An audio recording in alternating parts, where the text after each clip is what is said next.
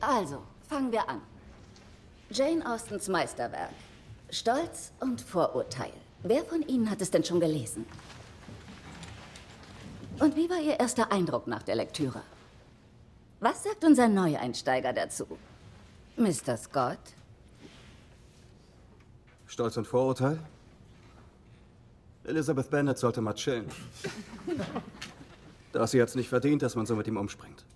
Wollen Sie damit sagen, Mr. Darcy war nicht verliebt in Elizabeth?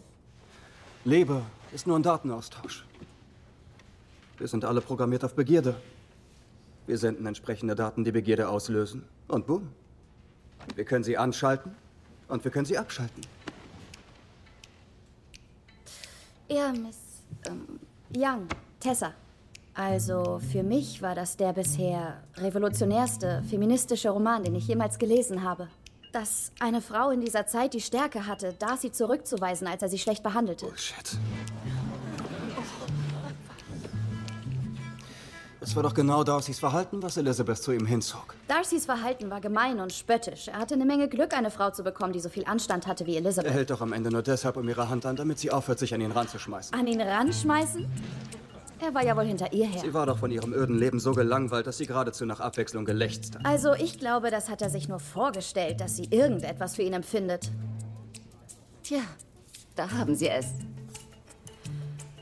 Das ist die Stärke eines guten Buches.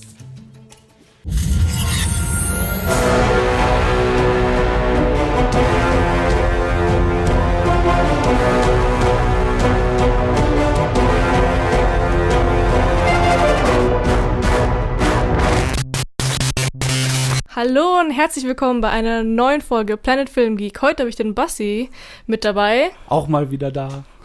und wir reviewen zusammen den Film After Passion.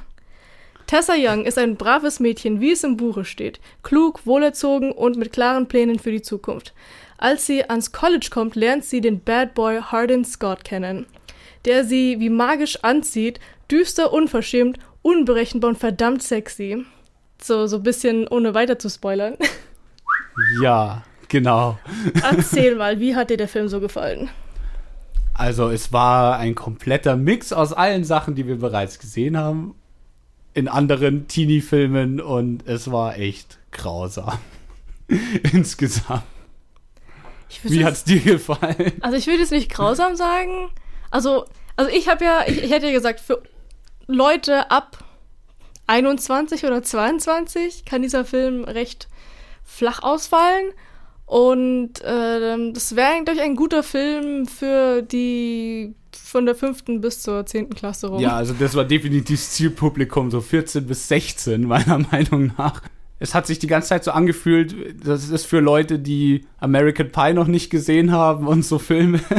Weil irgendwie die- alles, was drin vorkam, also es war nicht lustig, was drin vorkam, aber es waren alles Elemente, die man jetzt in unserem Alter einfach schon kennt, weil man solche Filme schon 50.000 Mal gesehen hat. Nur, dass sie da halt irgendwie versucht haben, noch so ein Liebesdrama mit reinzuschmuggeln. Ich würde es damit jetzt nicht vergleichen, aber es ist. Ich hätte es eher mit Twilight oder so verglichen. Aber ich musste jetzt dazu, äh, ich musste mal davor kurz noch den Trailer erwähnen.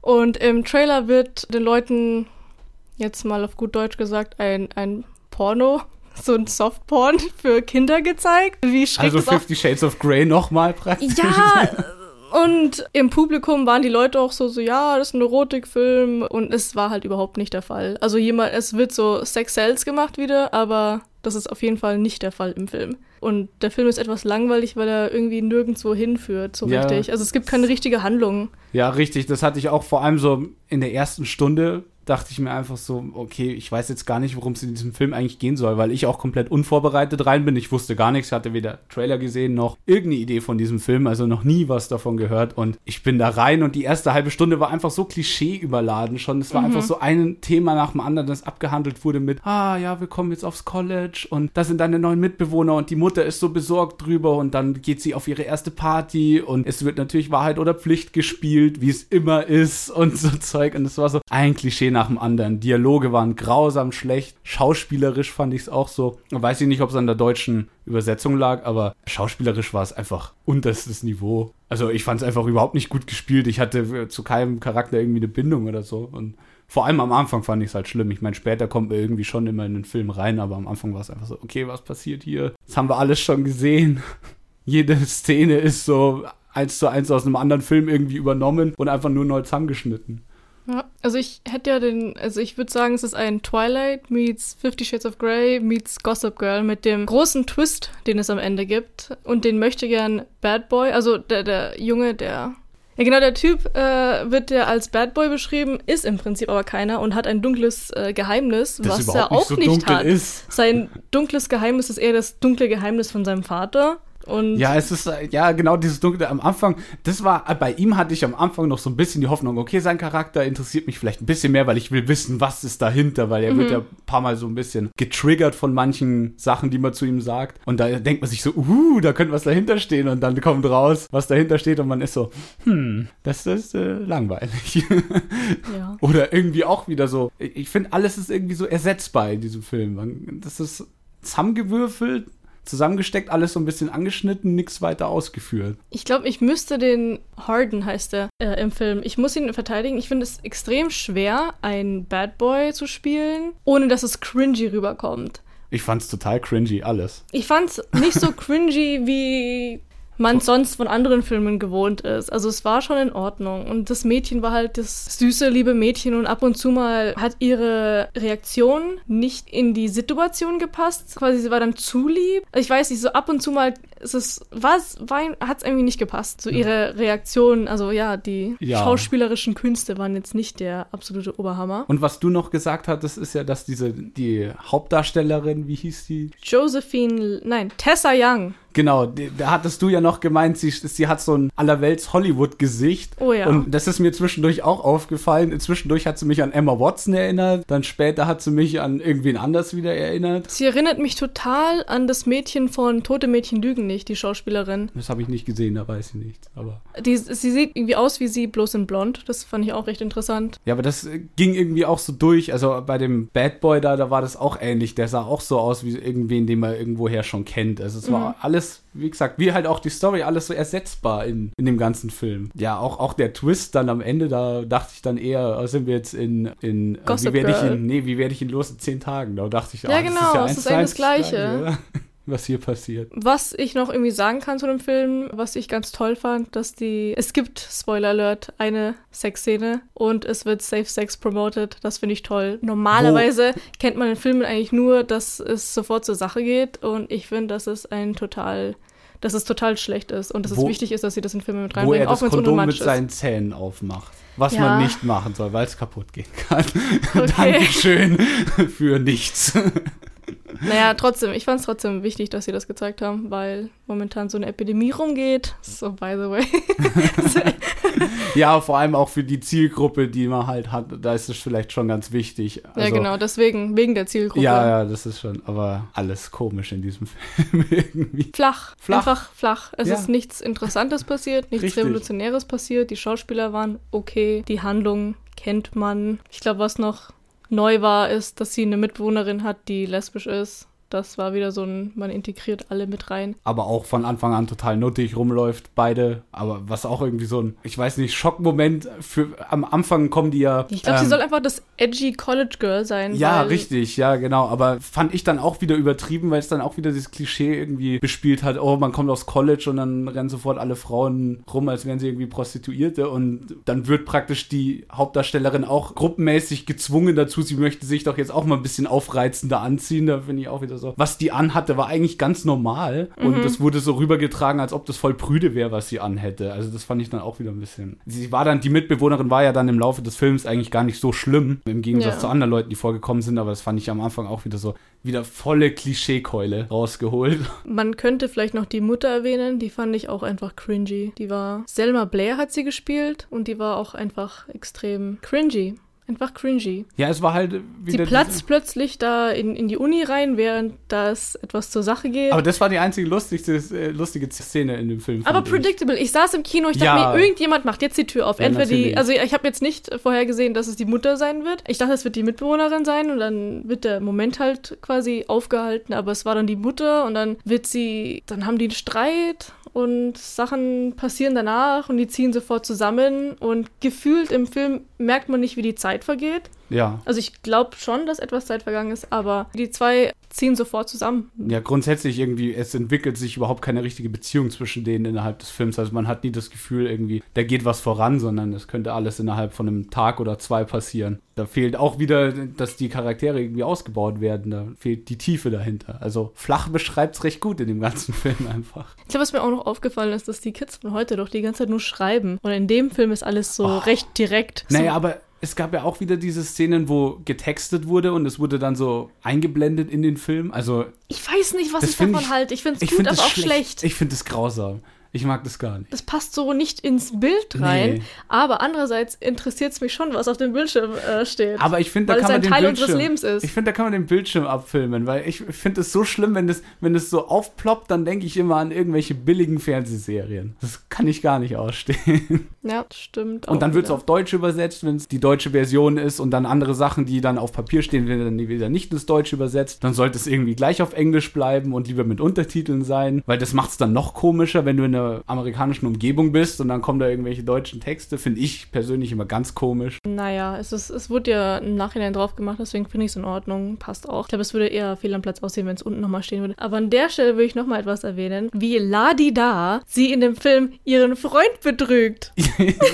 Ja, aber er war ja eigentlich nie ihr Freund so richtig, hatte ich das Gefühl. Es war doch Ja, immer doch. nur so ihr Bestie. Nein, nein, die kennen sich ja irgendwie schon seit sie fünf Jahre alt sind, aber sind in einer Beziehung. Sie sagt ja, das ist mein Freund. Und sie wird ja, die gehen alle zum College an ihrem ersten Tag und sie küssen sich ja und sagen Tschüss zueinander. Und dann sagt die andere, ja, dein Bruder ist echt süß. Und sie so, nee, das ist mein Freund, der in der Highschool ist. Ja. Interessant, mal wieder. Ja, aber fand ich, also ich fand, sie hat ja am Anfang auch gegen, wo sie dann diesen Hayden kennengelernt hat, hat sie ja auch erst am Anfang gezögert. Also ich fand es jetzt nicht so, dass sie da direkt auf ihn eingesprungen wäre. Also das hatte ich jetzt nicht das Gefühl. Aber ja, dann später würde er halt relativ schnell abserviert, natürlich. Ja, das fand ich doch gut, dass es so schnell ging, dass sie dann nicht nochmal das in den Fokus gesetzt haben. Das hätte mich nämlich noch weiter gelangweilt, glaube ich. War ja eh, also vor allem der mittlere Teil fand ich relativ öde im ganzen Film. Ich, ich hab, weiß auch gar nicht mehr, was in der Mitte passiert ist. Ich weiß nur das Ende und den Anfang, weil der Anfang hat mich gestört und am Ende war ich froh, dass vorbei ist. was in der Mitte so groß war, weiß ich jetzt auch nicht mehr. Ja, da war ja der Beziehungsaufbau der wichtigste Teil vom Der Film für mich eigentlich. flach gefallen ist. ja, es war eben kaum welcher da vom Beziehungsaufbau. Ja, es war halt einfach wieder das Super Good Girl mit dem Ja. möchte gern Bad Boy, Ja. der Daddy-Issues hat. Also eigentlich doch wie Twilight. Auch so das unschuldige Ja, genau. Mädchen kommt das in die Lämpchen Schule und, und da ist so ein, äh, der Wolf. Ja, genau. Ja, richtig. Doch, doch, doch, das war. nur, dass der Wolf irgendwie nur so ein Zwergpinscher war. und das war's.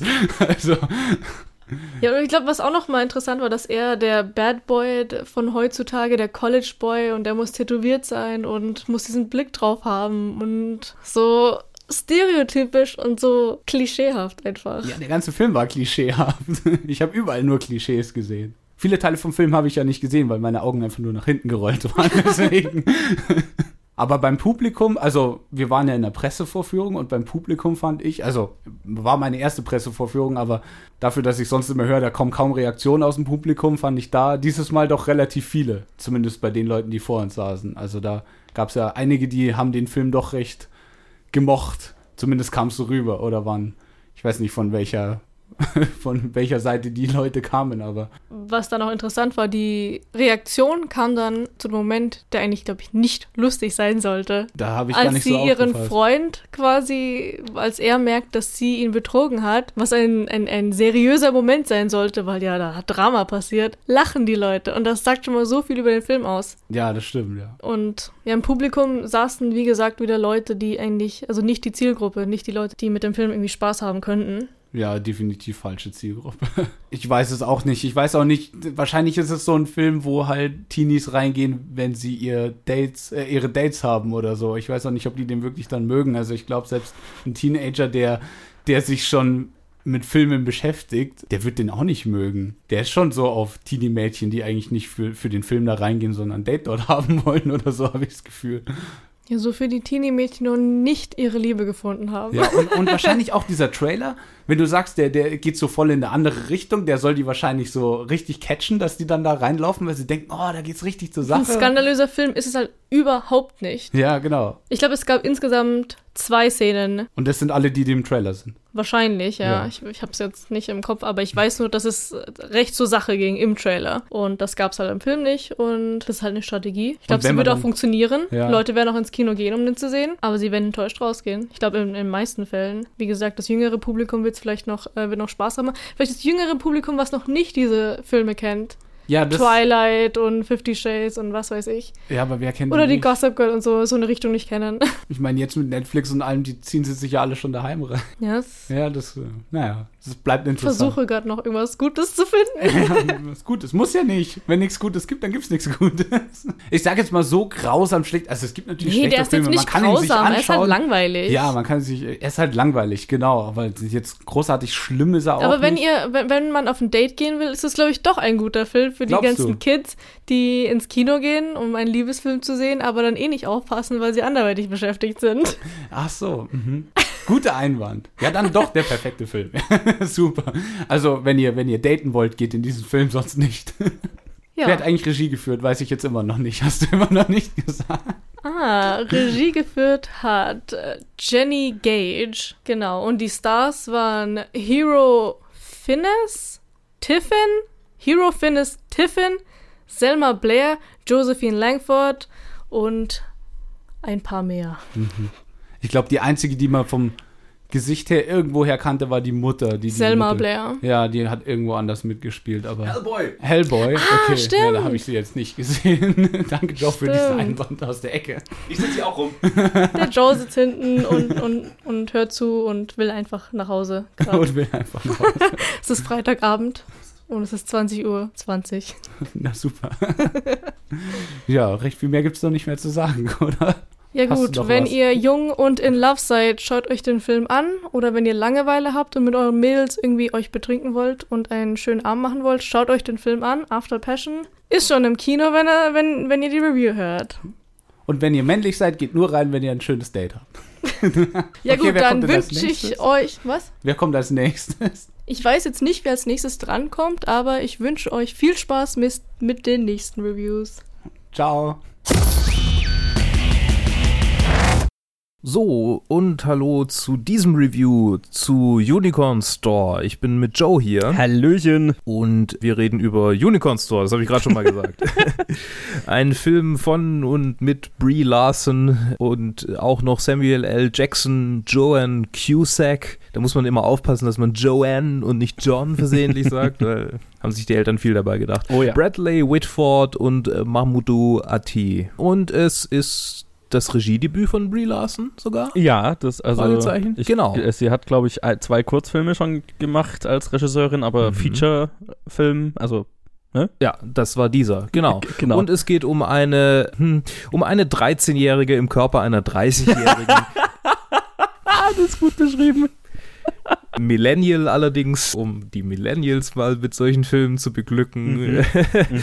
und die ein unerfülltes Leben führt und dann durch ein rätselhaftes Geschäft, das von Samuel L. Jackson in einem wunderbar fabulösen Anzug Oh ja. äh, geführt wird, die Möglichkeit bekommt, ihren Kindheitstraum zu erfüllen und ein Einhorn zu erhalten. Mhm. Und es ist rundum ein ziemlicher Feelgood-Film, würde ich mal so sagen. Viel gut ist ja fast zu, also der, der Film ist ja, ist ja ein äh, Zuckerwatte in Filmform. Sozusagen. So, der ist so, so sweet in jeglicher Mhm. Hinsicht. ich habe ich hab, ich hab mich gefühlt hinterher, als wäre ich auf einem Zuckerhai. Passend dazu, wenn man sich mal die, die Bilder zu Unicorn Store anguckt, die rote Teppichbilder, die Leute haben sich auch sehr glitzerig herausgeputzt. Ja, sehr passend. Also auch wie der ganze Film, also die, die Farbgebung des ganzen Films und so weiter ist so, so bunt, so neon, so äh, pink. Selbst wenn sie ein, ein langweiliges Outfit anziehen muss, ist alles um sie rum irgendwie trotzdem bunt. Ja. Also mit Farben wird da sehr viel gespielt und das habe ich tatsächlich ziemlich gefeiert. Mhm. Weil äh, ich, ich stehe auf so Neon-Farbgebungen und so weiter. Weiß ich nicht. Das hat, Ja. also wenn das, wenn das richtig eingesetzt ist und in dem Film, keine Ahnung, also mit, mit der visuellen Gestaltung von Unicorn Store hatte ich echt viel Spaß. Das schon mal vorweg. Schon mal vorweg ist gut, wir sind ja schon praktisch eingestiegen in die Review. Wie fandst du den Film denn? Also ich habe vorhin, ich habe vorhin gesagt, es ist Zuckerwatte in Filmform und ich habe ein ähnliches, also ein ähnliches Gefühl zu diesem Film wie zu Zuckerwatte. Es ist irgendwie, Das heißt, du findest sie großartig und kaufst sie bei jeder Gelegenheit? Nee, also äh, ich, habe wohl ein anderes Verhältnis zu Zuckerwatte als du. Nee, keine Ahnung. Ich habe, glaube ich, in meinem Leben einmal Zuckerwatte gegessen und es war furchtbar. Okay, ja, ja, genau. Also ich bin, ich bin ein, ein mittel, mittelgroßer Fan von Zuckerwatte, aber weil, weil in dem Moment, wo, wo du es halt hast, also das schmeckt halt geil und es ist, es ist so süß und so äh, ein, ein irgendwie äh, befriedigend, aber gleichzeitig auch irgendwie, ach, das, die, ganze Analogie ist komisch. Anyway, ähm, Ja. nee, ich fand, ich fand den Film ich fand den Film wahnsinnig süß und wahnsinnig cringy zugleich auf eine gewisse Art. ähm, weil er ist, also was, was, ich an dem, was mir an dem Film wirklich gut gefallen hat, ist wie, was ist das deutsche Wort für sincere? Wie, Ähm, hm. ernsthaftig. ja, aber ernsthaftig süß in dem Fall tatsächlich. Ja. Also wie ernst der Film Okay. seine, seine Süßheit nimmt und seine, seine Buntheit und seine Kindlichkeit. Ich weiß gar nicht, wie ich es ausdrücken soll. Das hat mir total gut gefallen. Weil der Film ist einfach, äh, ist einfach bunt und quietschig und, und hoffnungsvoll. Ehrlich, könnte man sagen. Ehr- Ehrlich, ehrlich. ehrlich süß. Ehrlich süß, genau. Er ist quietschig und bunt und süß und äh, hoffnungsvoll und kindlich und tut nicht so, als wäre irgendwas anderes, entschuldigt sich nicht dafür, sondern der Film ist, was er ist und hat Mhm. Spaß damit. Und das hat mir total gut gefallen und hat dazu geführt, dass ich, also, keine Ahnung, das, ich habe ich hab ein wohlwollendes Gefühl diesem Film gegenüber. Auf der Mhm. anderen Seite ist er halt auch voll von Momenten und äh, ja, von, von ich habe vorhin gesagt cringy, ich hasse das Wort eigentlich, aber es gibt viele der Momente, die jetzt so total kindlich sind mit Brie Larsons Charakter, haben für mich nicht immer 100% funktioniert, ähm, weil sie oft, Ja. oft mehr gewollt als gekonnt gewirkt haben. Ich habe immer die Intention, konnte ich immer nachvollziehen, also so dieses, äh, wie du hast gesagt, die 13-Jährige im Körper einer, was ist, äh, 25-Jährigen, was weiß ich. Ja, bis 30-Jährigen. Ja. Die 25-Jährige kaufe ich hier in dem Film ehrlich gesagt nicht mehr so wirklich. nee, das wahrscheinlich auch nicht mehr, aber ich, ich verstehe die die Intention. sieht aus, als würde sie ihre zweite Mortgage gerade abzahlen. äh, Brie Larson dankt. Ähm, nee, also das, ja, nee, halt in diesem Film. Ja, ja, Also generell finde ich das gar nicht. Aber in diesem Film sah sie schon irgendwie, weiß nicht, zu erwachsen aus für den Shit. ja, genau, also und, und die- diese, diese Kombination aus super Kindlichkeit mit ihrer doch eher erwachsenen Art, ich weiß gar nicht, wie ich sagen soll, das, das hat für mich nicht immer 100% gefunkt. Ich glaube, da hätte es fast noch Mhm. eine quietschigere Schauspielerin gebraucht, Ja, damit man so vermutlich. diese Kindlichkeit immer 100% abnimmt. Und das hat so ein bisschen dazu geführt, dass ich über schon eine lange Strecke des Films nicht über 100% mir 100% bewusst war oder mir 100% klar war, wel- welchen Ton verfolgt der Film gerade. Mhm. Also, Das Problem ist, glaube ich, auch, dass der, der visuelle Ton, der, der konterkariert den Deadpan-Schauspielstil, den so ziemlich alle haben, die in dem Film mitspielen. Mhm, mhm, auch so ein bisschen. Ja. Alle spielen irgendwie so Deadpan, alle sehen aus wie, äh, alle spielen so ein bisschen wie, wie eine, eine alternative Version von Aubrey Plaza in, in Parks and Recreation. Mhm. Ja, äh, ja, furchtbar. Aber gleichzeitig äh, sind halt auch so viele gute Schauspieler dabei, die ich so gerne wirklich eigentlich besser finden würde, als ich sie fand. ja, und also der Film ist wahnsinnig geil gecastet. Also Ja. durch, durch die Bank. Wirklich, alle. Joanne Cusack liebe ich sowieso einfach irgendwie in allem, indem sie so die besorgte ältere Frau spielen darf. 100 Prozent. Und auch der, der ihren Vater spielt, der ja in Get Out, glaube ich, der Vater war, wenn ich mich recht erinnere. Ja, genau. Bradley Whitford. was ja. total Whitford. lustig war, so jetzt, also da halt so der creepy Ja. Familienvater und hier irgendwie, keine Ahnung. Aber spielt er ja immer irgendwie. In Cabin in the Woods war er doch auch so ein bisschen, also er war nicht der Vater. Ach ja, das stimmt, da, da war ja, da war auch der, der Wissenschaftler da. Ja, ja, nee, ich, ihn mag ich auch total. Also der durch die Bank ist der Film geil gecastet und keine Ahnung, Brie Larson und äh, Samuel L. Jackson sind irgendwie ein Duo. Inzwischen habe ich das Gefühl. Also auch, ich fand auch irgendwie die Rolle von Samuel L. Jackson war irgendwie perfekt für ihn geschrieben. Das hat mir total gut gefallen. Und am Ende des Films ist es ja auch so, also ich mir hat doch das Ende des Films irgendwie gut gefallen. Das, das fand ich emotional und das hatte irgendwo einen Kern, den ich total emotional und süß und so weiter fand. Bis dahin war es halt manchmal so ein Tongemisch, bei dem ich mir nicht richtig bewusst war, was will der Film eigentlich gerade sein und es macht manchmal ein bisschen verwirrend, den Film anzuschauen, fand ich. Und dadurch zünden halt nicht alle Momente und vor allem diese, diese Kindlichkeit nicht immer und verwirrt manchmal mehr, als dass sie hilft. Aber am Ende, also ich habe es auch in meinem Letterbox-Review so geschrieben, der Film ist so süß und so äh, her herzlich in seiner Art und so, ähm, ehrlich, ehrlich süß, wie du es beschrieben hast, dass selbst diese schlechteren Momente, ich hatte, ich hatte am Ende ein positives Erlebnis mit dem Film, definitiv. Und das hat diese Ehrlichkeit, diese fast schon naive Ehrlichkeit, keine Ahnung, die der Film hat und ausstrahlt, hat mir ganz einfach total gut über auch die weniger guten Momente oder weniger gut funktionierenden Momente rübergeholfen. Es ist am Ende so eine durchmischte Sache, aber äh, keine Ahnung, ich bin froh, ihn gesehen zu haben. Wie ging es denn dir damit? Ja, also mir ging es tatsächlich ähnlich. Vieles, was du gesagt hast, da konnte ich mich schon auch wiederfinden. Und ich habe ja schon angedeutet, also diese, diese Diskrepanz im Schauspielerischen, die, äh, also schauspielerische zu, weiß nicht, cinematografische äh, letztendlich, das hat mich schon manchmal gestört. Und da dachte ich schon manchmal, äh, irgendwie gibt es so ein bisschen ein Tonal Problem bei euch. Aber dann gab es halt so kleine Momente, also Samuel L. Jackson, wenn er halt irgendwie den total ähm, seriösen Geschäftsmann gibt, der aber halt in so einem kunderbunten Laden Einhörner verkauft, aber gleichzeitig sagt, this is a business, we need to take care of our business, Yes. you know, I am not doing this for charity. Ja. Das ist ja wieder cool. Oder, oder wenn Karan Sony äh, auftaucht und quasi dasselbe spielt, was er auch in Deadpool spielt. Irgendwie die- dieselbe Rolle einfach. ja. Stimmt, den hatte ich schon wieder Das- völlig das vergessen, ne? Aber der ist auch total Ah, gut. der, ja. der war großartig. So wie die ganze Zeit im Hintergrund und dann irgendwann die Eltern. Die, Shut up! In dem Camp, das war super. Das ist ja, also es, ist, es ist so ambivalent. Es ist ambivalent. Es Mhm. gab so viele Momente, wo ich dachte, hm, das, das macht mir Spaß und dann, ja, Ja. Es ist irgendwie, ich merke gerade, ich habe ja das Review, das jetzt vor diesem hier kam, noch nicht geschnitten, deshalb weiß ich ehrlich gesagt noch nicht, ob es da auch so ist, aber Mhm. ich weiß, dass beim nächsten Review und auch beim übernächsten Review wird die Ambivalenz einfach ein großes, ein großes Thema sein diese Woche. Stimmt. Also irgendwie alle drei Filme, die ich diese Woche gesehen habe, sind irgendwie ambivalent. Mhm. Weil es so vieles gibt, was man eigentlich magen, äh, mögen möchte, aber magen möchte. Magen möchte. Mögen möchte. Äh, aber, aber dann es dann doch wieder so viele Elemente gibt, die einen stören, die einen rausreißen. Mhm. Das ist schade. Mhm. Ich hatte ja so den Eindruck, sie, sie fanden dieses Skript großartig, aber war einfach ein bisschen damit überfordert, das sowohl in der Hauptrolle als auch in der Regie irgendwie so hinzukriegen, dass der, dass die, dass das Gefühl rüberkommt, Mhm. dass, dass sie eigentlich dabei hatte, als sie es gelesen hat oder wie auch immer. Ja, ich, es, Ich weiß nicht, wie, ich, wie es genau zustande kam, ob das Skript vorher von Samantha Mc, McIntyre. äh, es ähm, basiert, glaube ich, auf einem Buch. wurde, Und ich bin mir ziemlich sicher, dass sie halt das Buch und die Rechte an dem Buch halt sich gesichert hat, schätze ich mal. Okay. Aber, aber ja, ich finde, es, es, man merkt, es, es wirkt wie ein Erstlingswerk. Ja, dahingehend, dass total. es so ein bisschen unsicher wirkt vom, vom, vom Tone her. Ne? Ja. Ja, das, das merkt man dem Film, finde ich, stark an, aber gleichzeitig, ähm, finde ich, zeigt der Film ziemlich vielversprechende Züge auch von Brie Larson als Regisseurin. Also, da habe ich schon weitaus schlechtere Erstlingswerke gesehen.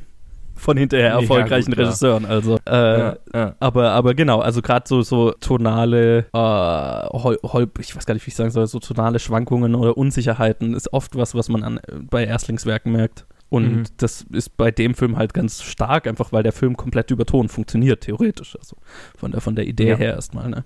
Ich hätte das Material gern von irgendwie. Ähm, das ist jetzt gemein, wenn ich das jetzt so sage, aber irgendwie aus einer kompetenteren Schmiede irgendwie doch anders. Also ich hätte es einfach gerne das gesehen, was der Film gerne wäre. Mhm, mhm. So, Ja, ist ja fair. das hätte ich Also, gern gesehen. Klar.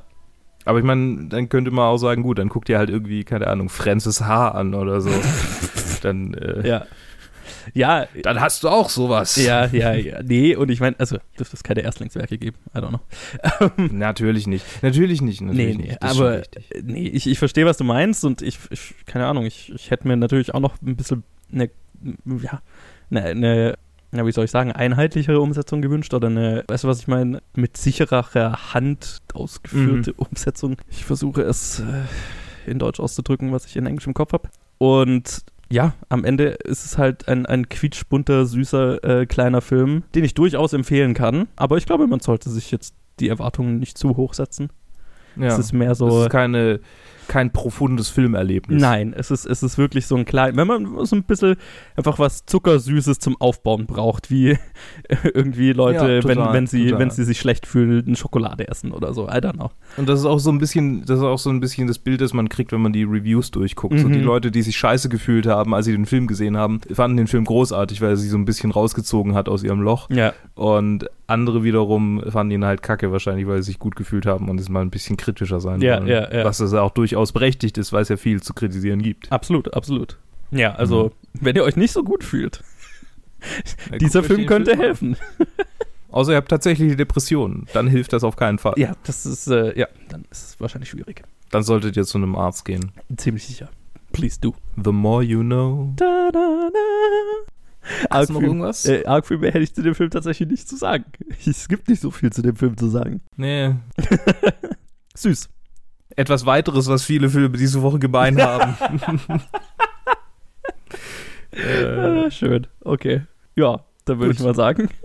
Ich weiß ja jetzt nicht, was du als nächstes machen wolltest in, in den Reviews, aber als nächstes kommt äh, meine Review zu Das Ende der Wahrheit. alles klar. Dann würde ich mal sagen, Dann viel Spaß damit. mach mal damit weiter.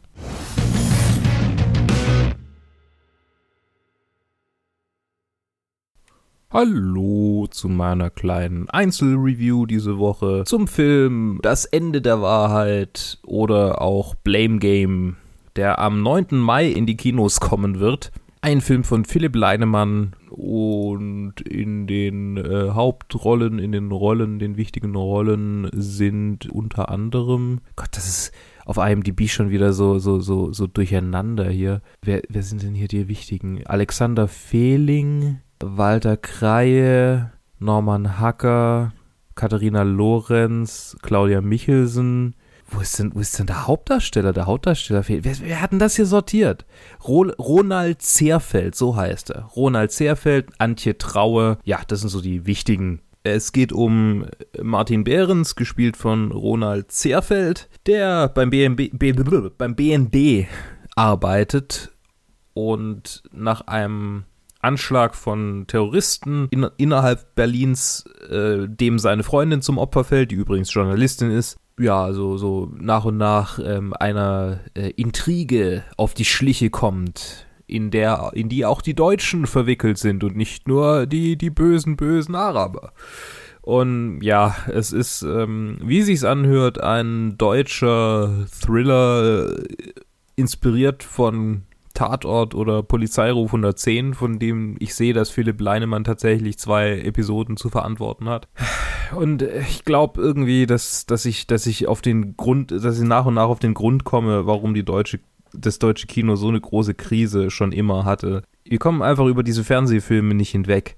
Und wenn wir es schaffen, Filme zu machen, die tatsächlich kinowürdig sind, wie dieser Film, der viele, viele Elemente eigentlich beinhaltet, die ich gut finde, dann schafft es trotzdem irgendwie so kleine, kleine Stellen zu haben, an denen ich wieder rausgerissen werde und merke, ah, ein deutscher Film, ja, ja. Schwierig. Sehr schwierig. Er, der Film ist ziemlich, ziemlich langatmig. Er, er hat eine sehr entspannte, aber trotzdem spannende Erzählweise, wenn, wenn das Sinn ergibt. Also er nimmt sich viel Zeit. Er, er hetzt nicht, obwohl er nur ander dreiviertel Stunden lang ist, fühlt er sich an wie zwei. Das ist manchmal anstrengend, aber manchmal auch irgendwie ganz unter, also ganz interessant, weil er, weil er, weil er einem Luft zum Atmen lässt und ein bisschen auch die Cinematografie wirken lässt, die schon sehr hübsch ist, häufig und auch manchmal ein bisschen lustig. Es gibt eine Stelle, ähm, bei der ein korrupter Geheimdienstchef oder irgendwie sowas in der Richtung in seinem Büro an seinem Tisch sitzt und von unserem Protagonisten zur Rede gestellt wird und im Hintergrund sieht man halt diese Hear no evil, see no evil, ähm, speak no evil äh, Affen. Was, ja, haha, ich habe deinen Witz kapiert. Also da gibt so paar, so ein paar kleinere Momente, die ganz lustig sind und es sind auch, äh, ja, es sind auch gute Performances dabei. Die Schauspieler sind jetzt, ja, teilweise, teilweise ein bisschen arg klischeehaft, aber häufig eigentlich schon ziemlich gut und überzeugend. Derjenige, der mir am meisten gefallen hat, war Alexander Fehling, den man auch aus Inglourious Bastards kennen könnte oder aus Goethe, der in Goethe, Ausrufezeichen, also Goethe, Goethe gespielt hat. Und in Inglourious Bastards Willy, Major Sergeant Wilhelm äh, Stieglitz Wilhelm, also der, der äh, in der Kneipenszene Vater wurde und dann von den Bastards zu Klump geschossen wird. Genau, der spielt Patrick Lemke, ein, äh, es ist großartig irgendwie so ein, so ein, das, das ist so ein, so ein nerdiger Deadpan-Typ, der die ganze Zeit mit so einem wirklich aufgesetzten Buckel rumläuft, aber es wirkt alles so, es wirkt so natürlich. Irgendwie, ich habe es ihm total abgekauft. Ich habe ihn gar nicht erkannt und ich musste hinterher nachschauen, wer es eigentlich ist und dann fiel mir auf, ah ja, klar, ist ja der. Hm, ah, cool. Das hat er richtig gut gemacht.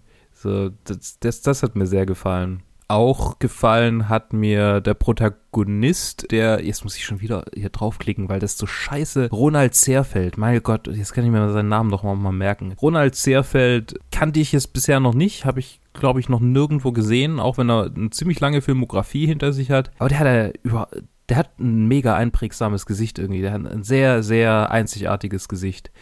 Und ja, damit hat er gleich schon mal irgendwie die Hälfte, die Hälfte gut. Äh, so, der muss nicht viel Mimik äh, machen, das, das reicht eigentlich schon, wenn er ganz normal guckt. So, so hat, hat man, hatte ich den Eindruck. Und der hat, der hat schon enorm viele Filme gemacht, auch einfach. 51. Na, enorm vieles ist auch übertrieben, aber der hat schon einige Filme gemacht. Vieles, vieles hat sich, hat sich schon richtig angefühlt und, und passend für einen Thriller, aber vieles war auch so, äh, ich merke halt, dass das deutsches Fernsehen dahinter steckt. Warum, warum muss es sich so anfühlen? Und ich weiß so langsam auch nicht mehr so richtig, ob das an mir liegt oder ob das an diesen Filmen liegt, dass die Filme so gemacht sind, dass es andere Leute sich auch so fühlen. Ich habe ihn ja in der Sneak Preview gesehen und die Leute in der Sneak, die fanden ihn durchweg eigentlich ziemlich gut. Also da hat er eine ziemlich gute Durchschnittsbewertung bekommen und auch im Internet. Also er lief in der Berlinale und einige Leute, die ihn auf der Berlinale gesehen haben, fanden ihn auch echt gut. Und ich kann das schon sehen, aber ich kann ihn einfach nicht uneingeschränkt äh, zum guten Kinofilm, also zum wahnsinnig guten Kinofilm erklären, weil er halt, ja, sich zu deutsch anfühlt. Und das tut mir furchtbar leid ich bin gerade in meiner Review total dran hängen geblieben, aber das ist für mich der Kern von diesem Film.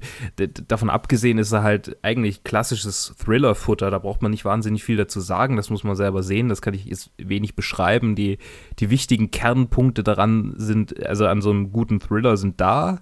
Er funktioniert, die Actionsequenzen sind ein bisschen fad, die braucht man, also die hätte man auch ein bisschen kürzer machen können.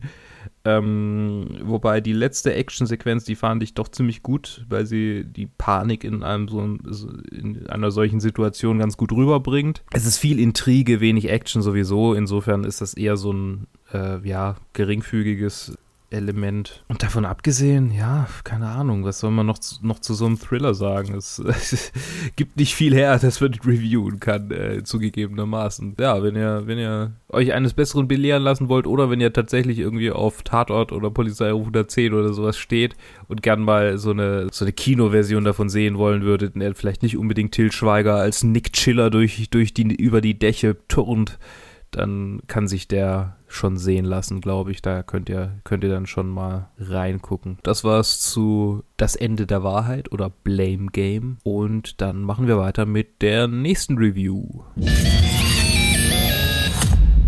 Hallöchen und hier sind wir mit dem letzten Review in diesem Review-Blog, oder Luke? Ja. Schön, letztes Review. Ich habe mich nicht verquatscht. Äh, wir, äh, ja, wir sind wieder wir zwei, ne? So, ihr habt uns schon mhm. mal in so Klassikern wie Unicorn Store gehört.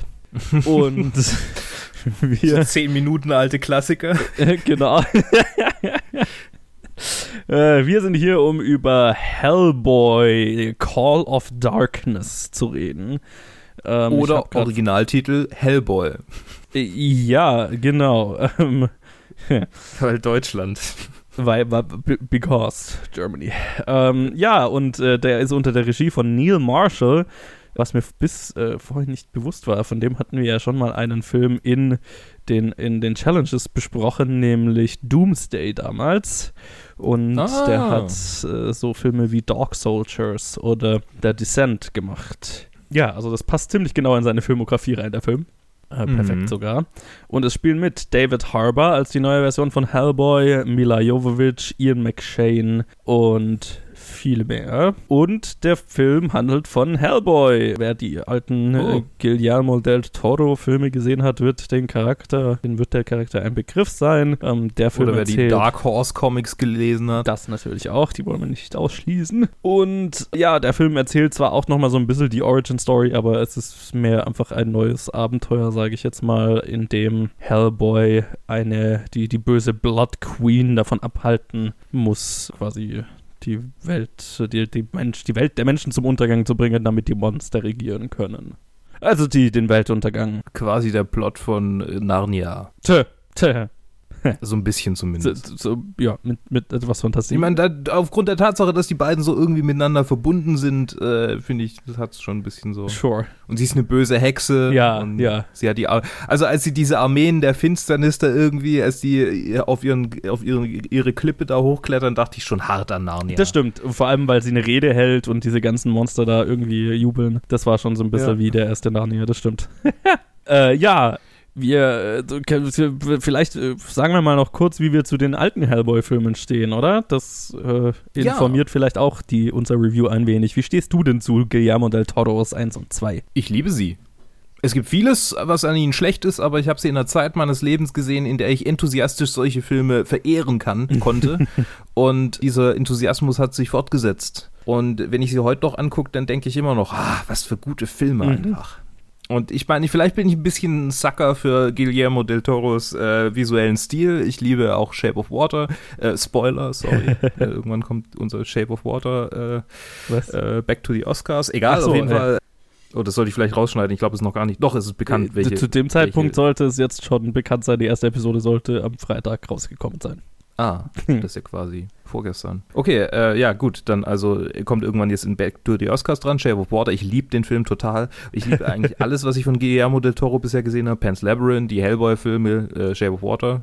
Pacific Rim. Den habe ich nicht gesehen. Ah, den müssen wir mal anschauen. Ja, auf jeden Fall. Müssen wir auf jeden Fall mal anschauen. Und ja, äh, entsprechend, das ist, ja, die sind einfach visuell cool. Die haben eine interessante Charakterentwicklung von Hellboy. Und jetzt kommen wir gleich schon zum größten, größten Problem, das ich mit diesem Film habe. Nämlich die visuelle, der visuelle Stil ist in, in, in großen Teilen tatsächlich irgendwie so ein Stück weit wurde versucht, ihn, ihn wieder reinzuholen. Und man merkt schon hin und wieder mal, dass Mhm. sie sich von Guillermo haben inspirieren lassen. Speziell in der Szene gegen Ende, wo dann die ganzen großen Dämonen irgendwie auf die Erde kommen Oh ja. Die dann aus, die dann aussehen wie so diese mittelalterlichen Gemälde, wo die Leute haben äh, versucht haben, die Hölle sich irgendwie vorzustellen, Yes. dann einfach gewaltige Unwesen gemalt haben. So, so, das war richtig cool. Aber das war's auch irgendwie. Alles andere ist so, äh. Und David Harbour in, fand ich schon in Stranger Things nicht unbedingt mein Lieblingspart. Und er war jetzt auch kein sonderlich überzeugender Hellboy, muss ich ehrlich sagen. Mhm. Also nicht mal, nicht mal nicht überzeugen, sondern einfach so, der hat nicht mal irgendwie so einen kleinen Fuck gegeben, sondern irgendwie gar keinen Fuck. Und man hat nie so richtig kapiert, was das eigentlich seinen Charakter gerade antreibt, wa warum er es tut, was er tut. Und auch das Ende, wo er dann irgendwie quasi von, von Leuten versucht, Leute versuchen, ihn von, von ihrer Seite zu überzeugen, selbst da ist nur keine so richtige äh, Motivation irgendwie erkennbar. Mhm. Er, er tut halt irgendwie irgendwas. Oder irgendwie alle Charaktere in diesem Film tun irgendwie irgendwas. Ich bin jetzt schon voll in die Review reingesprungen, obwohl ich eigentlich nur sagen wollte, wie sie ist. Tut mir Ich leid. wollte dich nicht bremsen. Ich bin heute gut für. Ich habe auch ein bisschen, bisschen, ich bin auch ein bisschen belastet gerade noch. noch etwas high von äh, Dämpfen. Kann mich auf giftige Dämpfe berufen, Ja, die ja. mich immer noch ein bisschen. Äh wie fandst du denn die alten Hellboy-Filme? Ich mochte sie sehr. Also ich bin ein, äh, der, der erste Hellboy-Film war so einer von den Filmen in meiner Kindheit, der, die mich so ein bisschen so Richtung Genrefilm gebracht haben und Richtung Horrorfilme und so weiter. Und Mhm. ich erinnere mich noch als Kind, ich fand den zweiten nicht so geil. Den fand Ja. ich dann besser, je öfter ich jetzt äh, drüber nachdenke. Aber er, er ist jetzt nicht so gut wie der erste, finde ich. Aber Ja, was, äh, wo ich dir also 100% zustimme, ich bin auch ein großer Fan von Guillermo del Toro und seiner, seinem Worldbuilding und naja, alle, seinem Stil und allem drum und dran. Ich liebe seine Filme und deswegen, das und gerade die Hellboy-Filme sind ja, ja total besonders, finde ich. Also gerade die Welten, die der erschafft in den Filmen sind halt geil. Mhm. Also, und das ist auch für mich der beste Teil am zweiten Film, da diese ganze Parallelwelt, die da, die da gezeigt wird und so. Ja, und ich fand, ich fand halt auch bei den alten Hellboy-Filmen, ich fand die Mythologie total geil und Ja. ne, so dieses, das war das erste Mal, dass ich so, ne, da gibt ja dann schon in anderen Konzepten so irgendwelche Monsterjäger oder Leute, die irgendwelche paranormalen Sachen jagen oder aufklären oder wie auch immer. Aber das war auch so eine der ersten Versionen davon, die ich damals gesehen hatte und äh, finde das Konzept bis heute geil. Und deswegen bin ein Fan, war ein Fan und ja, der neue Hellboy. Er hat, also ich habe vorhin gesagt, für Neil Marshall, es ordnet sich das für mich sehr gut in seine Filmografie ein, weil ne, so seine anderen Filme, sowas wie gerade Doomsday oder Dog Soldiers oder sowas, was, was Neil Marshall irgendwie, glaube ich, hauptsächlich interessiert an seinen Filmen, sind geile Konzepte. Ähm, Ja. und, und wo er sich so richtig austoben kann, sind irgendwie, ne, also Ja, ja, also ich habe, ich, mir fiel, mir fiel, mir fiel gerade ein, The Descent und Centurion habe ich gesehen. Mhm. Ja, The Descent habe ich auch gesehen und Centurion noch nicht. Ja. Die sind beide auch total ja, konzeptgetrieben. ja. Also, die haben ihre Prämisse und auf der, das, das ist der Inhalt. Genau, und dann hat Neil Marshall, habe ich immer so das Gefühl, halt am meisten Bock drauf, auf, auf, aufbauend auf der Prämisse halt geilen Shit zu machen, ne? Ja. Und äh, so fühlt sich dieser Hellboy auch an, weil die Höhepunkte und die Höhepunkte, die der Film für mich hat, sind alle, allesamt, wenn der Film einfach feiert, wie pulpy und also seine B-Movie und seine seine tr- nicht, nicht trashy, aber seine seine pulpy äh, Monster-Seite feiert so ne und so richtig auslebt. Ja. Das war jetzt ja was, was die Guillermo del Toro-Filme zwar hatten, aber sie haben nie Ja. die, diese B-Movie-Variante davon gewählt, Ja, diesen, diesen einfach kompromisslosen, brutalen Gore, Genau, den, den der die- Film die- auch einfach die- mit reinbringt. Richtig. Und äh, das, wenn, wenn der Film am meisten Spaß gemacht hat, finde ich, dann war es immer, wenn er halt einfach, wenn du gemerkt hast, irgendwie, ah, jetzt hatte Neil Marshall und sein Team, da hatten sie Bock, jetzt einfach die Sau rauszulassen, so, ne? Und ja, äh, so, ah, jetzt äh, zerreißen wir einfach mal jemanden. ja, genau, oh, also häuten wir einfach mal jemanden. Genau, gerade am Ende dann, wenn diese Höllenmonster da auf die Welt kommen und da, da ist halt so Ja. kreativer Scheiß dabei. Ja, ich wünsche mir, das wäre der Film gewesen. 100 Prozent, 100 Prozent. ne, und, und ich habe und auch hier, du hast vorhin gesagt, so äh, was, was Ton angeht, reden wir heute bei mehreren Filmen drüber. Und das ging mir bei diesem Film ganz stark so. Ich habe ein bisschen gebraucht, bis ich kapiert habe, dass das die Richtung ist, in die dieser Film gehen will. Nämlich so eher die B-Movie, naja, Pulp-Monster-Film-Richtung, ne? Weil Mhm. ich war, halt- kam halt von den Guillermo del Toro-Filmen, die sich ja schon sehr ernst genommen haben und irgendwie versucht haben, ernsthafte Geschichten zu erzählen. Und jetzt habe ich gerade vergessen, es gab einen Moment im Kino und ich versuche mich gerade daran zu erinnern, was es war. Und ich habe mir auf, auf dem Weg heim gedacht, ach, das, das musst du im Review sagen, dass das der Moment ist, wo du dran gedacht hast, ach, diese Art von Film ist es. Und jetzt fällt es mir gerade nicht ein. Ja. Toll. Äh, fäll- Das kommt mir bestimmt mir irgendwann, wenn, wenn du laberst, aber ja. es gab irgendeinen Moment, da habe ich mir dann gedacht, ach, okay, der Film nimmt sich selber einfach null ernst. Und, und äh, ist, wir sind hier, um Spaß damit zu haben. Okay, I get it. Und dann konnte ich da schon mit dieser Version des Films halt Spaß haben. Was mein größtes Problem an dem Film ist, ist, dass er halt ton, tonal, also wie wir es auch schon bei Unicorn Store irgendwie gesagt haben, dass er irgendwie nicht so richtig zusammenfindet. Weil er ja dann doch immer so Momente hat, wo es dann versucht wird, ein bisschen ernster zu sein, wo es dann versucht wird, keine Ahnung, so eine Dynamik zwischen seinem Ziehvater und ihm aufzubauen oder den Weltuntergang halbwegs ernst zu machen oder die Mission, auf der sie sind, halbwegs ernst zu machen. Das hat halt null mit dem anderen, mit dem anderen Part des Films, was halt alles einfach so pulpy äh, Monster-Action ist, funktioniert und ähm, was für mich überhaupt größtenteils also wenig funktioniert hat, war der Humor im Film. Auch ja, wie du auch schon gesagt hast, hier die, die Version von Hellboy, David Harbers Version von Hellboy war nicht mein Favorite. Mhm. Aus mehreren Gründen. Also ich Ron Perlman als Hellboy ist halt so ikonisch irgendwie, dass Ja. es für mich echt schwer war, Den den, brauchst du auch kaum schminken einfach, der sieht schon so ist aus. halt echt so, den malst du rot an und gut ist. ja. Und das war für mich echt schwer, den abzuschütteln. Und das habe ich normal echt nicht, dass ich, dass ich jetzt so eine, also ich hatte kein Problem damit, einen neuen ähm, Han Solo zu akzeptieren oder so, ne? Aber ich hatte hier echt Schwierigkeiten, einen neuen Hellboy so zu akzeptieren, auch weil er so anders aussah und ich mir das Aussehen und das Aussehen von Ron Perlmans Hellboy so ikonisch ist, dass es das Aussehen von David Harbors Hellboy nie so richtig für mich geklickt hat und dann halt auch irgendwie die Art, weil Ron Perlmans Hellboy, was diese Filme irgendwie so geil gemacht hat, ist, dass, dass das ein Charakter ist, der ist super zynisch und, und keine Ahnung, so ein bisschen deprimiert die ganze Zeit und so hart drauf, aber innerlich ist er halt doch irgendwie so ein Katzenliebhaber und jemand, der halt einfach nur mit seinem Vater eine gute Zeit, äh, der mit seinem Vater eine nette Familie haben will und so. Ne? Also da ist irgendwie ganz viel Ja. Herz drin und das hat der Film gar nicht gehabt. Ja. hat auch nicht wirklich einen Wert drauf gelegt, weil die Vater-Sohn-Beziehung hier ist halt einfach, dass sie sich die ganze Zeit anzicken. Und that's pretty much it, so. Und das fand ich total schade, weil das ist was wirklich, das ist mir von den alten Filmen wirklich so hängen geblieben, dass da wirklich so eine, irgendwo eine Herz, herzliche Charaktere und eine herzliche Story drin ist. Und der Film hat halt einfach keine, kein Interesse dran, sowas zu machen. Der Film hat mehr ein Interesse dran, halt einfach möglichst viele äh, gory Action-Szenen zu haben. Und die sind cool, aber ist dann halt nicht so wirklich vergleichbar qualitativ, ne? Ich finde es irgendwie schade, wie viel, ich, ich habe gerade mal die, während du geredet hast, habe ich den Cast noch mal ein bisschen durchgeguckt und wie viel einfach aufgegriffen wurde. Ich habe die Comics ja leider nicht gelesen, Ja. aber wenn ich mir das jetzt so angucke, würde ich am liebsten die Comics mal endlich lesen, weil ich glaube, da wird einfach so viel verwurstet, was, was ich total geil finde. So, da ist halt irgendwie Rasputin und dann steht da halt Leni Riefenstahl rum, die Ja. das filmt, Ja, während mir Rasputin Hellboy beschwört. So, bescheuert. Und dieser Lobster Johnson, der da dann irgendwie Yes, auftaucht. yes, ich hab, Das- ist, das ist der Moment, wo es mir klar geworden ist. Jetzt hast du mich dran erinnert. Ah, Danke. ja. Da, wo Lobster Johnson vorgekommen ist. Und, äh, und weil was halt Wer, einfach wer ist so. das? Kannst du mich aufklären? Ich habe die Comics nicht gelesen, deshalb weiß ich ich habe die nicht, Comics auch nicht gelesen. Ich habe keinen Bezug zu den Comics.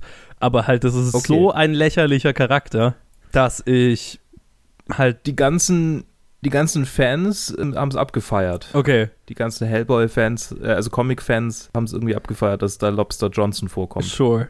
Ja, auf jeden Fall, ja, also auf jeden Fall, als der dann vorkam und halt, das war dann so ein, das war, da ging es dann schon so ein bisschen in die trashige Richtung, weil du halt einen Typ als, weil du einen Typ hast, der äh, in Anführungszeichen Superheld ist, dessen Logo eine Hummerklaue ist, der Nazis killt, Ja. während Rasputin einen Dämon aus der Hölle her heraufbeschwört und du hast so einen Nazi-Offizier mit so einer 3D-Brille mit einem Hakenkreuz drauf rumstehen. Da wurde es halt voll Iron Sky, so, ne?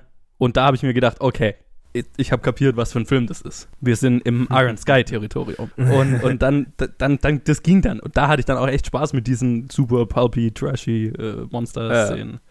Aber es hat ein bisschen gebraucht, weil ich halt die alten Hellboy-Filme Ja. gewöhnt war, die halt viel mehr in eine andere Richtung gegangen sind. Ja, und irgendwie, also dieses, die, was mich, auch- was mich auch total gestört hat, war diese ganze Sub, der ganze Subplot mit dem, mit dem Mädchen, das ihn dann, das ihn dann begleitet, Mhm. Alice.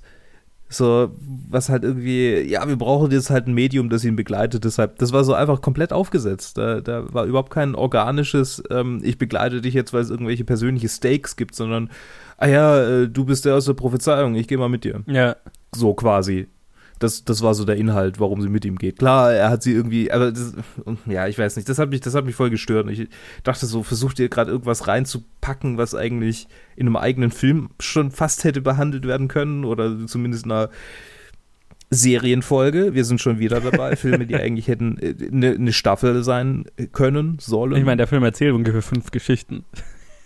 Ja, ich war, ich war also hätte fasziniert davon, locker eine Netflix-Serie draus machen können. Ja, und, und halt irgendwie alle, alle 10, 15 Minuten ist irgendeine abgefahrene Actionsequenz, wo ich mir dann so gedacht habe, und manche Actionsequenzen waren wirklich so, haben, hatten nichts mit irgendeinem Plot zu tun, sondern halt waren nur da, damit halt alle 15 Minuten Actionsequenz ist, wo ich mir dann so, äh, sich so gefühlt hat, oh, da, da, da war ein Executive dabei, der aber ganz genau auf die Uhr geschaut hat, so nach Block, Ja. Blockbuster-Filme machen, einmal eins, alle 15 Minuten muss Action passieren, sonst langweilt sich das Publikum. Also muss er jetzt Ja, halt so ja. ein paar Riesen verkloppen. Oh, for no Genau, reason. das, das, genau an die Szene habe ich gerade auch gedacht, als es erzählt Weil die halt so richtig. Weil inhaltlich ist ja diese Riesenjagd nur, also ich will es nicht spoilern, aber die sind nicht unbedingt, die- also ja, Eigentlich, eigentlich hat die ja einen anderen Zweck. genau, die Riesenjagd, Szene hat eigentlich einen genau. ganz anderen Zweck, aber dann halt noch Riesen. Ja, weil halt. Oder dann so eine andere Szene, wo er dann äh, gegen Baba Yaga kämpft. Weil, Ja. weil, Ja, das wäre so, das wäre ohne diesen Kampf wäre so, so viel bessere Szene gewesen. Dachte ich auch wieder. Worldbuilding, Baba Yaga gibt's und die entführt ihn halt und er kennt die schon. Und Ja. Das sind ja wieder die Momente, wo ich denke, ja, das ist cool, das ist cool. total. Aber, mm. Aber, dann halt wieder so, und Actionsequenz, weil es sind wieder 15 oh, Minuten sie rum. kämpft, sie kämpft mit Sensen. Mhm. Oh. Weil die Charaktere halt durch die, durch die Bank eigentlich geil sind so. Interessant. Wobei ich ja, wobei ich schon sagen muss, also mein 13-jähriges Ich äh, in mir, äh, das äh, hat sich da dann schon gefreut. oh, voll, kurz. voll. Also So, ah, oh, Action da. Du, d- d- der, aber der Teil von mir, der Iron Sky geil findet, hat sich da auch die ganze Zeit gefreut. Mein anderes Problem damit war dann so ein bisschen halt, dass äh, das Budget dieses Films halt offensichtlich nicht hoch genug war, um diese ganzen Actionsequenzen dann richtig geil zu machen, weil das CG in dem Film teilweise echt kacke war. Ja. Also, ich, das klingt hart, aber es ist so. Also, es gibt gegen Ende, es- gibt's, g- g- gab's so einen, ein Moment, wo Ian McShanes Charakter in einer transformierten Version Oh, auftaucht, ja. wo halt Oh einfach Gott, nur ja. sein Gesicht in, im Nichts die- geschwebt ist die ganze Zeit. So. Ja, das war furchtbar. Das war so schlimm. aus. Ja. Oh Gott. Und Ja, absolut. Es gibt mehrere, es gibt mehrere Momente, wo ich denke, ah ja, das ist einfach ein Haufen Plastik. Ja, und das, das war in dem Film halt echt, echt viel. Also ich, ich Mhm. kann es ja immer Ja, verkraften, 50 wenn dann. Millionen reicht halt einfach nicht mehr für einen gescheiten Was, wie viel Blockbuster. hatte? 50 Millionen. Ja, das ist halt echt nichts. ja. Für so ein Effektfeuerwerk. Keine Chance. Und das hat man halt leider gemerkt. Und da hilft es natürlich nicht, wenn er irgendwie dann ge vor, gegen einfach ein paar Riesen äh, kämpfen muss, for no reason, die dann halt äh, äh, fünf For no reason. die dann halt, wo die Sequenz hat halt auch bestimmt äh, äh, 5 Millionen gekostet oder so und ne, die hätten wir auch Ja. woanders reinstecken können. Aber nee. Und das fand ich halt sau schade. Also, das, ja, da habe ich mir ja dann gedacht, also, wenn ihr, wenn ihr wisst, ihr habt nur so ein begrenztes Budget, dann schmeißt halt nicht alles in den Film. ja. Äh, das war so, ja, ein bisschen Overkill. Und was auch so ein bisschen halt äh, äh, messy war, waren, finde ich, die Performances. Also es gab, gab starke Schwankungen zwischen unterschiedlichen Hauptcharakteren, was die, die Stärke der Schauspiel-Performance angeht. Da, ich glaube, da war Mila Jojo, Jo- Jojovic. Alter. Mil- Mila Jovovic äh, war wirklich, was, das, was die Palpiness angeht, so ziemlich das Licht im Dunkel für mich. Oh, zumindest. gut. Sie, die war einfach, die war einfach so richtig over, over the top Performance. Die wusste halt, all the humans. die wusste genau, in was für einem Film sie ist. Absolut, absolut. Und sie hatte offensichtlich sehr viel Spaß damit. Ja. und und, ich- sie haben sie auch richtig cool irgendwie, die sah einfach aus wie so eine, wie so eine Hexe, die schon seit, schon seit tausend Jahren eigentlich tot ist. Total. So, Und die hat richtig, das hat gut gepasst. Und es gibt so, also es gibt eine Szene, weil, also das ist jetzt kein Spoiler, weil es passiert gleich am Anfang. Also sie spielt halt eine Hexe, die von King Arthur zerstückelt wurde und dann ihre Teile werden dann von jemandem wieder zusammengesucht, um sie wieder zu, zum Leben zu erwecken sozusagen. ja. Dann gibt es so eine Szene, wo sie quasi in Einzelteilen auf der Couch sitzt und fernschaut. Genau, genau. Und, und quasi ihr, ihr Kopf liegt zwar auf ihrem Torso, aber das, die Beine liegen dann rum und der Arm liegt halt da und der Arm switcht die ganze Zeit mit der Fernbedienung die Channels und so weiter und das war so geil. Also das war Und sie regt sich über Jersey Shore ja auf. genau. Oder über die britische Version von Jersey Shore. Ja, irgend so- so- Love Island vielleicht. Ja, irgend so Trash Reality TV halt. Äh, Ja, ja. Und ja, da, da habe ich mir so gedacht, okay, ja, das ist, das ist die Art von Film, die Mhm. ich schaue und das hat gut funktioniert und sie hat echt gut. Und ich habe mich auch gefreut, sie einfach mal wieder in einem Film zu sehen. Ich bin bekanntermaßen ein großer Fan der Resident Evil Reihe, die ungefähr auf demselben selben Qualitätsniveau ist wahrscheinlich. ja. Ähm, aber, aber mit der ich wahrscheinlich noch ein bisschen mehr Spaß habe, weil sie, keine Ahnung, das ist halt irgendwie, das ist meine Art von Trash. Ich weiß nicht. ja. Ähm, und deswegen habe ich mich auch gefreut, sie einfach mal wieder in einem großen Film zu sehen. Joes Art von Trash. Mila Jojo, Jojo, Jovovic in Teilen auf einem Sofa. Wie sie, wie sie Trash-TV schaut. Das ist schon, schon schön. Es ist schon, ist, schon- ist, ist schon, ist schon meine Art Film, ja. ja. Gott, meine, ich habe so viele Hirnzellen verloren heute, glaube ich.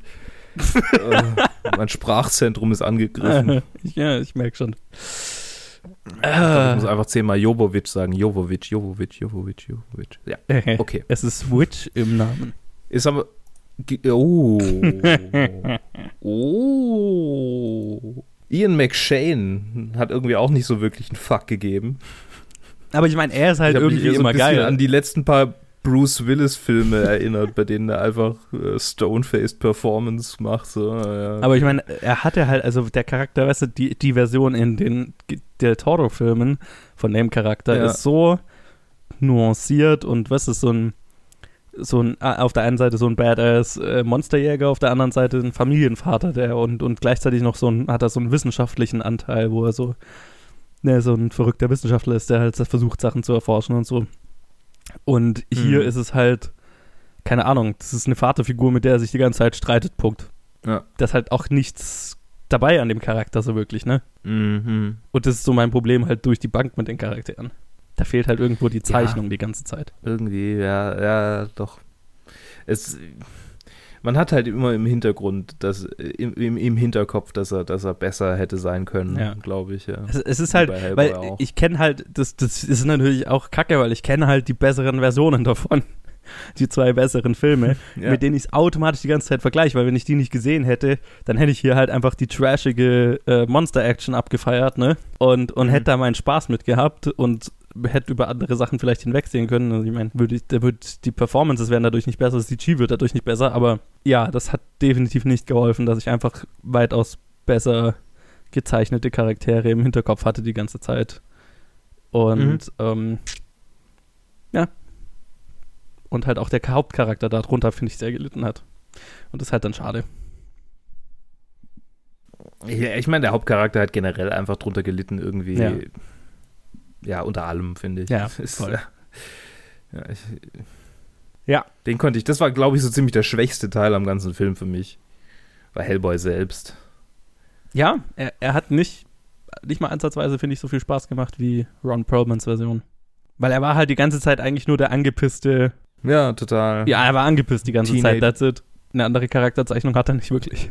Nee, nicht wirklich. Und, und bei Ron Perlman, Perlman wurde die Angepisstheit gerade dadurch ähm, unterstützt oder unterstrichen, dass er dann halt wieder die Momente hatte, in denen er sich beruhigt hat, in denen er irgendwie ähm, sowas wie Familie gefunden hat. Und hier dachtest du die ganze Zeit, warum tut er das eigentlich? Weil er hasst diese Leute, ja. Ja, genau, er Aber ha- er auch hasst halt alle einfach. Eigentlich hasst er alle. Ja, Wen gibt's eigentlich, den er mag? niemand. Er, er hasst seinen Vater, er hasst die Niemand. Organisation, für die er arbeitet, er hasst seinen Ja, Job. Nicht mal, nicht mal am Ende war es irgendwie wholesome. Sogar das Ende äh, mit dem Vater Ja. äh, ist ja, Ja, so. ja. Und denkst so, ja, der muss ja hier total und. äh. ich habe gehört, es gibt eine Post-Credit-Scene, aber Oh, I ja. can't be fucked. Ähm, I can't be. Ich, ich bin rausgegangen gestern. Aus der musste ich tatsächlich, bei der musste ich tatsächlich sehr lachen, bei der Post-Credit-Scene, die war witzig. Ehrlich? Ja.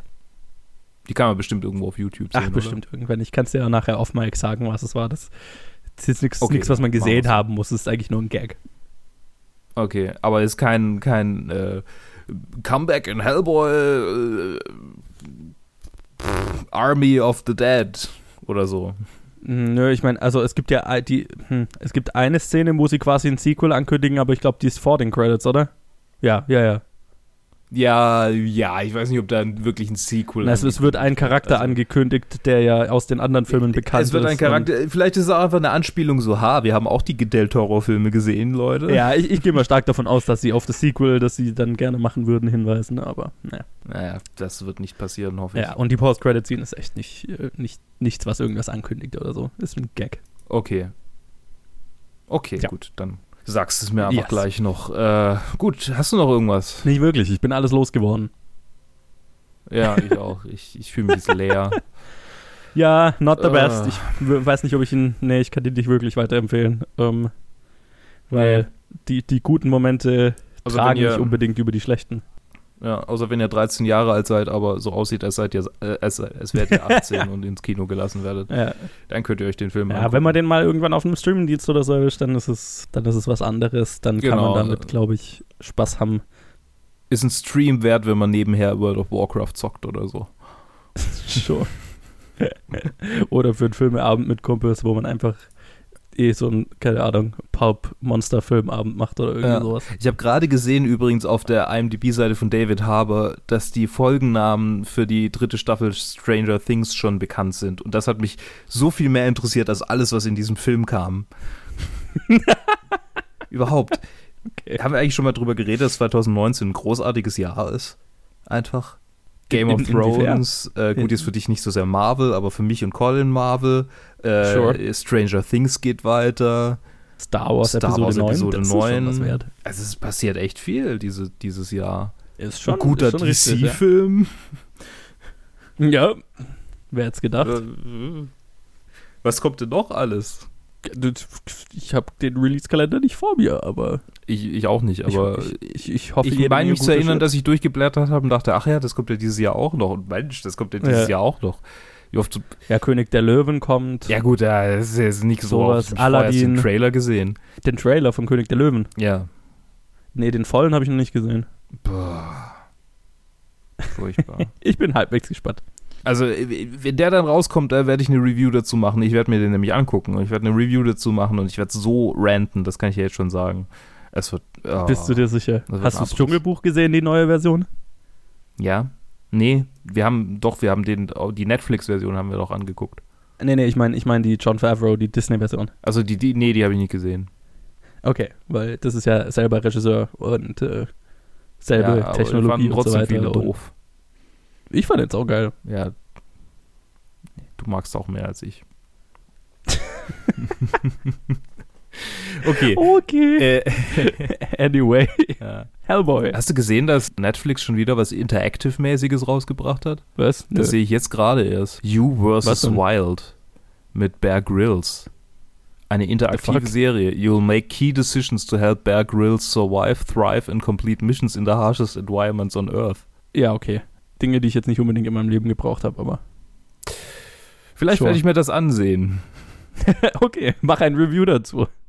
Aber dann werde ich das vermutlich äh, äh, nächste Woche oder so irgendwann mal machen, vielleicht, wenn ich es überhaupt ansehe. Erstmal muss ich jetzt die Folge hier schneiden, von daher werde ich eh keine Zeit haben. Ja, nee, ich mach das, Ja. ich mach das was anders. Okay, gut. Okay. D damit soll es das auch gewesen sein für diese Woche. Was die Reviews angeht, lasst uns doch ein Like da äh, oder einen Kommentar oder äh, auch eine E-Mail oder äh, schreibt uns, äh, welche Filme ihr gesehen habt diese Woche, ob ihr sie gut fandet, ob ihr sie schlecht fandet.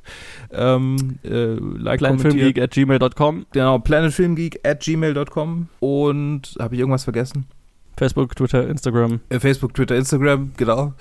Und Ja. wir hören uns bei was auch immer als nächstes rauskommt. Woohoo!